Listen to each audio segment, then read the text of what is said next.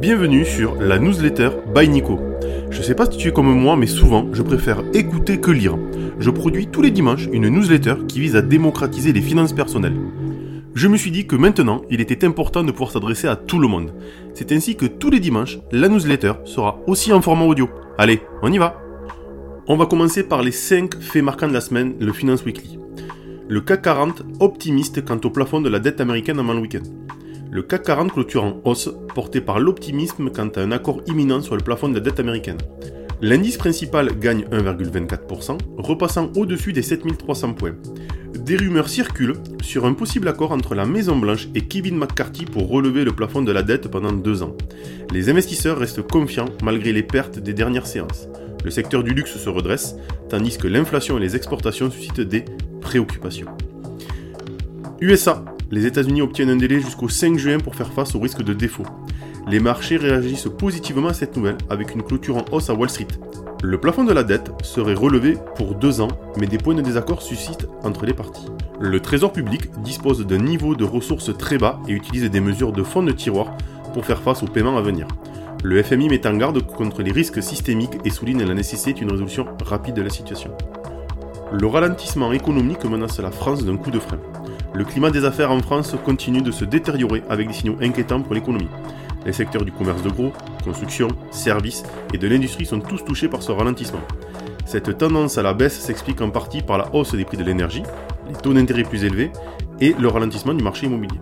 La perspective d'une légère contraction de l'activité dans les prochains trimestres suscite des préoccupations. D'autant plus que le climat de l'emploi montre également des signes de faiblesse. Le gouvernement fait face à la pression de rétablir les comptes publics dans un environnement économique difficile. IKEA va installer deux centres logistiques en France. Les centres logistiques permettront à IKEA de renforcer son réseau de distribution et de réduire les délais de livraison, notamment pour les commandes en ligne qui représentent 20% de son chiffre d'affaires. Le groupe suédois compte actuellement 5 centres logistiques en France et emploie environ 12 000 personnes dans le pays. Les zones visées sont Toulouse et les Yvelines. Crédit Suisse doit payer 926 millions de dollars l'ancien Premier ministre géorgien selon une décision de justice. La condamnation fait suite à la perte d'une partie des actifs de l'ancien Premier ministre causée par un employé de la banque.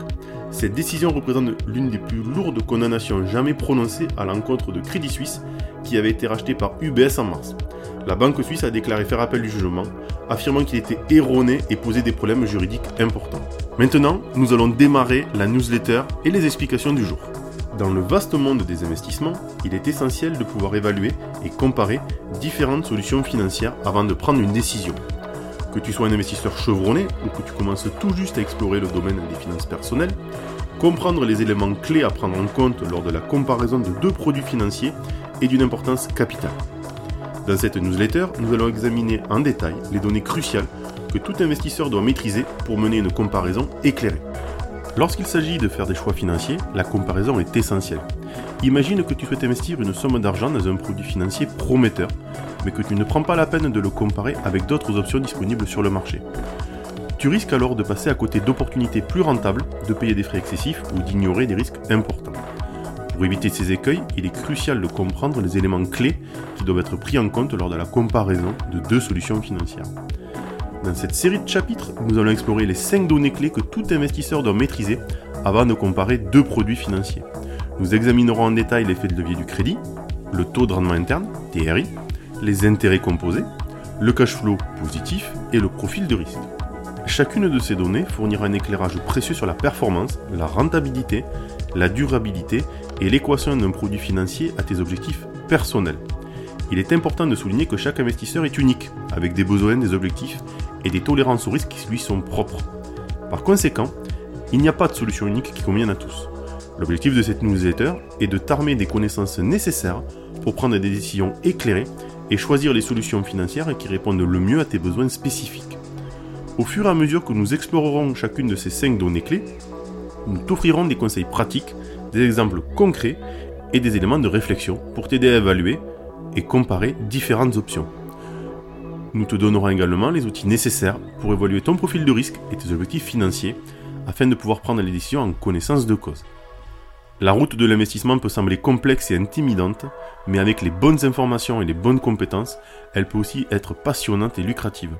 Prépare-toi à acquérir les connaissances dont tu as besoin pour devenir un investisseur avisé et à explorer les différentes dimensions qui entrent en jeu lors de la comparaison de deux produits financiers. Prêt à se lancer dans l'aventure? Commençons par comprendre comment l'effet de levier du crédit peut influer les décisions d'investissement. Dans le prochain chapitre, nous explorerons en détail ce concept fascinant et ses implications pour les investisseurs. Comment marche l'effet de levier du crédit? L'effet de levier du crédit est un concept fondamental dans le monde de l'investissement. Il peut être à la fois puissant et risqué. Il est essentiel de le comprendre en profondeur avant de l'appliquer à tes décisions financières. L'effet de levier du crédit fait référence à l'utilisation de fonds empruntés pour investir dans des actifs.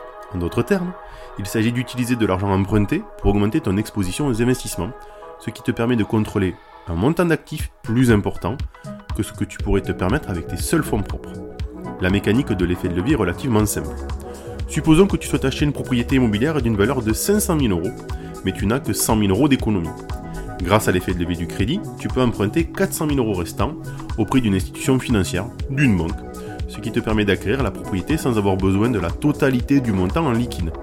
Ainsi, avec une mise de fonds relativement faible, tu as la possibilité de générer un rendement potentiel plus élevé sur l'investissement. Sur l'investissement locatif, ce qui est intéressant sur l'effet de levier du crédit, c'est que ton locataire paiera en partie ta mensualité. L'effet de levier peut être un outil puissant pour accroître tes gains potentiels. Lorsque les investissements se portent bien, les rendements sont calculés sur la valeur totale de l'actif, y compris l'argent emprunté. Cela signifie que même une petite variation du prix de l'actif peut entraîner une augmentation significative de la valeur de ton investissement en utilisant l'argent emprunté à ton avantage. Cependant, il est crucial de comprendre les risques associés à l'effet du crédit. Si les investissements se portent mal, les pertes sont également amplifiées. Si la valeur de la propriété immobilière dans notre exemple chute, non seulement tu risques de perdre ta mise de fonds, mais tu seras également tenu de rembourser l'argent emprunté, ce qui peut causer des difficultés financières importantes. De l'investissement immobilier locatif, c'est un peu moins vrai, le locataire paye en partie ta mensualité. Le risque est aussi important puisque s'il ne paie pas, tu seras obligé de toi-même payer la mensualité au global. Pour évaluer l'utilisation appropriée de l'effet de levier du crédit, tu dois prendre en compte plusieurs facteurs. Tout d'abord, il est essentiel de comprendre ta capacité à rembourser l'argent emprunté, y compris les intérêts associés. Tu dois t'assurer que tes flux de trésorerie peuvent supporter les paiements mensuels, même en cas de variation de revenus ou des taux d'intérêt si par exemple ton crédit était révisable. De plus, il est essentiel d'évaluer la solidité de l'investissement en lui-même. Une analyse approfondie de la propriété immobilière, de son potentiel de croissance et du marché local est nécessaire pour évaluer les risques et les perspectives de rendement. Une évaluation prudente de ces facteurs t'aidera à déterminer si l'utilisation de l'effet de levier est appropriée dans ce cas spécifique. En conclusion, l'effet de levier du crédit est un outil puissant qui peut offrir des opportunités d'investissement plus larges. Cependant, il est crucial de l'utiliser avec prudence et de bien évaluer les risques associés. Une compréhension approfondie de ta capacité à rembourser l'argent emprunté, ainsi que l'analyse et la diligence raisonnable sur l'investissement lui-même, sont essentielles pour prendre des décisions éclairées. Dans le prochain chapitre, nous allons explorer une autre donnée clé pour comparer deux produits financiers, le taux de rendement interne. Découvre comment cette mesure peut t'aider à évaluer la rentabilité potentielle d'un investissement. Reste avec nous pour en savoir plus. Est-ce que tu connais le TRI Lorsque tu compares deux solutions financières, il est essentiel de pouvoir évaluer leur rentabilité respective. C'est là que le TRI entre en jeu. C'est un indicateur clé qui te permet d'estimer la rentabilité d'un investissement sur une période donnée. Comprendre comment le TRI fonctionne peut t'aider à prendre des décisions plus éclairées lors de la comparaison de deux produits financiers. Le TRI est défini comme le taux d'intérêt qui égalise la valeur actualisée nette, VAN, des flux de trésorerie futurs générés par un investissement à zéro. Bon, je pense que je t'ai un peu perdu, on va reprendre. En d'autres termes, c'est le taux de rendement qui ferait en sorte que la valeur actualisée de tous les flux de trésorerie futurs soit égale à la mise initiale ou au coût de l'investissement. Prenons un exemple pour mieux comprendre. Supposons que tu envisages d'investir dans deux produits financiers différents, le produit A et le produit B. Le produit A nécessite un investissement initial de 10 000 euros et génère des flux de trésorerie futurs de 2 000 euros par an pendant 5 ans. Le produit B, quant à lui, nécessite un investissement initial de 15 000 euros et génère des flux de trésorerie futurs de 3 000 euros par an pendant 5 ans. Pour comparer ces deux produits, tu peux calculer le TRI de chacun d'entre eux. En utilisant des méthodes de calcul appropriées, tu découvres que le TRI du produit A est de 10% et celui du produit B est de 8%. Cela signifie que selon les calculs, le produit A offre un rendement attendu de 10%, tandis que le produit B offre un rendement attendu de 8%. En utilisant le TRI, tu peux évaluer et comparer les opportunités d'investissement. Dans notre exemple, le produit A semble offrir un rendement plus élevé que le produit B. Cependant, il est important de considérer d'autres facteurs, tels que le risque, les frais et les perspectives de croissance associées à chaque produit avant de prendre une décision finale. Le TRI présente plusieurs avantages lors de la comparaison de deux produits financiers. Tout d'abord, il tient compte de la valeur temporelle de l'argent en y actualisant les flux de trésorerie futurs. Cela signifie qu'il prend en considération le fait que l'argent reçu à l'avenir a une valeur moindre que l'argent reçu aujourd'hui en raison de l'inflation et des opportunités d'investissement alternatives. De plus, le TRI permet de comprendre des investissements de durée différente. Par exemple, si tu envisages d'investir dans un projet sur 5 ans et un autre sur 10 ans, tu peux utiliser le TRI pour les comparer directement, car il tient compte de la période d'investissement. Cependant, il est important de noter que le TRI présente également des limitations. Il repose sur certaines hypothèses, telles que les constances des flux de trésorerie futurs et le réinvestissement des flux de trésorerie à un taux égal au TRI lui-même. Ces hypothèses peuvent ne pas être réalistes dans tous les cas. Il est donc important de les prendre en compte lors de l'interprétation des résultats du TRI. En résumé, selon les paramètres que vous allez prendre en compte, le TRI peut changer. Je vous invite, vous ou avec votre collaborateur conseiller, faire plusieurs simulations en prenant plusieurs hypothèses. En conclusion, le TRI est un outil puissant qui te permet d'estimer la rentabilité d'un investissement sur une période donnée. En calculant le TRI de deux produits financiers, tu peux les comparer de manière plus objective Cependant, il est essentiel de considérer d'autres facteurs et d'évaluer les risques et les perspectives de croissance avant de prendre une décision d'investissement. Suite au prochain chapitre, nous allons parler de nos amis les intérêts composés. On y va. C'est quoi les intérêts composés? Lorsque tu cherches à comparer deux solutions financières, il est important de comprendre le concept des intérêts composés. Les intérêts composés jouent un rôle essentiel dans la croissance de tes épargnes et de tes investissements à long terme. Comprendre leur fonctionnement te permettra d'apprécier pleinement l'impact qu'ils peuvent avoir sur tes finances personnelles. Les intérêts composés sont un mécanisme par lequel les intérêts gagnés sur un investissement sont réinvestis pour générer à leur tour des intérêts supplémentaires. À d'autres termes, les intérêts composés sont des intérêts calculés non seulement sur le montant initial investi, mais aussi sur les intérêts accumulés au fil du temps. Pour mieux illustrer le pouvoir des intérêts composés, prenons un exemple. Supposons que tu investis 10 000 euros dans un compte d'épargne avec un taux d'intérêt annuel de 5%, et que les intérêts soient calculés et ajoutés à ton solde chaque année. On peut parler de l'assurance vie. La première année, tu gagnerais 500 euros d'intérêt, 10 000 euros fois 5%. Ton solde total serait de 10 500 euros. Cependant, lors de la deuxième année, les intérêts seraient calculés non seulement sur les 10 000 euros initiaux, mais aussi sur les 500 euros d'intérêt gagnés l'année précédente. Ainsi, tu gagnerais 525 euros d'intérêt, 10 500 fois 5% portant ton solde à 11 025 euros. Au fil des années, l'effet des intérêts composés devient de plus en plus important. Chaque année, les intérêts sont calculés sur un solde en constante augmentation, ce qui entraîne une croissance exponentielle de tes épargnes. Avec le temps, les intérêts composés peuvent transformer un investissement modeste en un montant considérable. Il est important de commencer à investir tôt pour profiter pleinement des avantages des intérêts composés. Plus tu laisses de temps à tes investissements pour croître, plus l'effet des intérêts composés sera significatif. La clé est de rester constant et de continuer à réinvestir tes intérêts gagnés pour maximiser la croissance à long terme. Les intérêts composés peuvent s'appliquer à différentes formes d'investissement, que ce soit des comptes d'épargne, des placements boursiers ou même des fonds indiciels. En comprenant et en exploitant les intérêts composés, tu peux augmenter considérablement tes chances de réaliser tes objectifs financiers. En conclusion, les intérêts composés sont un concept financier puissant qui peut jouer un rôle majeur dans la croissance de tes épargnes et de tes investissements. Comprendre comment ils fonctionnent et les utiliser à ton avantage peut t'apporter des résultats financiers significatifs à long terme. Dans le prochain chapitre, nous explorerons une autre donnée clé pour comparer deux produits financiers, le cash flow positif. Que signifie le cash flow positif? Lorsque tu compares deux produits financiers, il est essentiel de prendre en compte le concept de cash flow positif. Le cash flow positif se réfère au flux de trésorerie généré par un investissement qui dépasse les dépenses associées.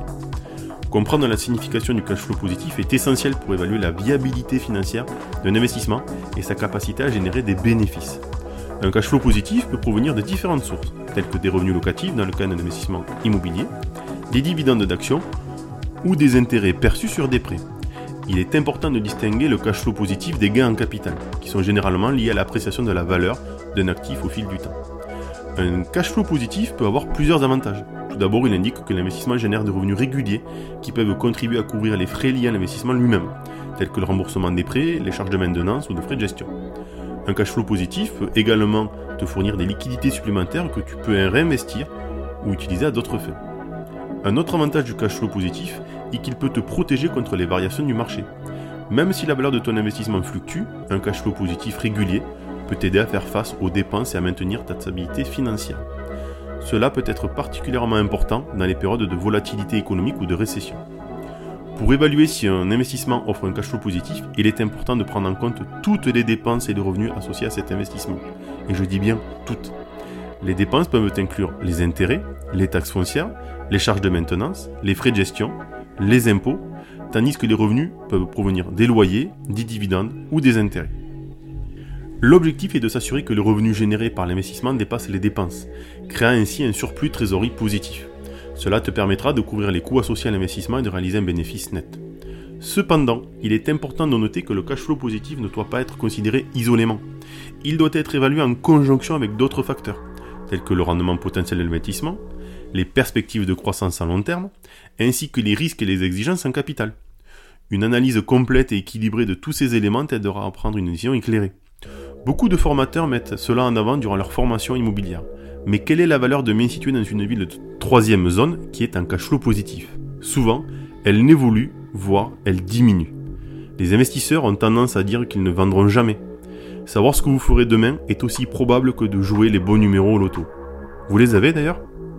En conclusion, le cash flow positif est un élément clé à considérer lors de la comparaison de deux produits financiers. Il indique la capacité d'un investissement à générer des flux de trésorerie réguliers et à couvrir les dépenses associées. Un cash flow positif peut te fournir une stabilité financière et te permettre de réaliser des bénéfices à long terme.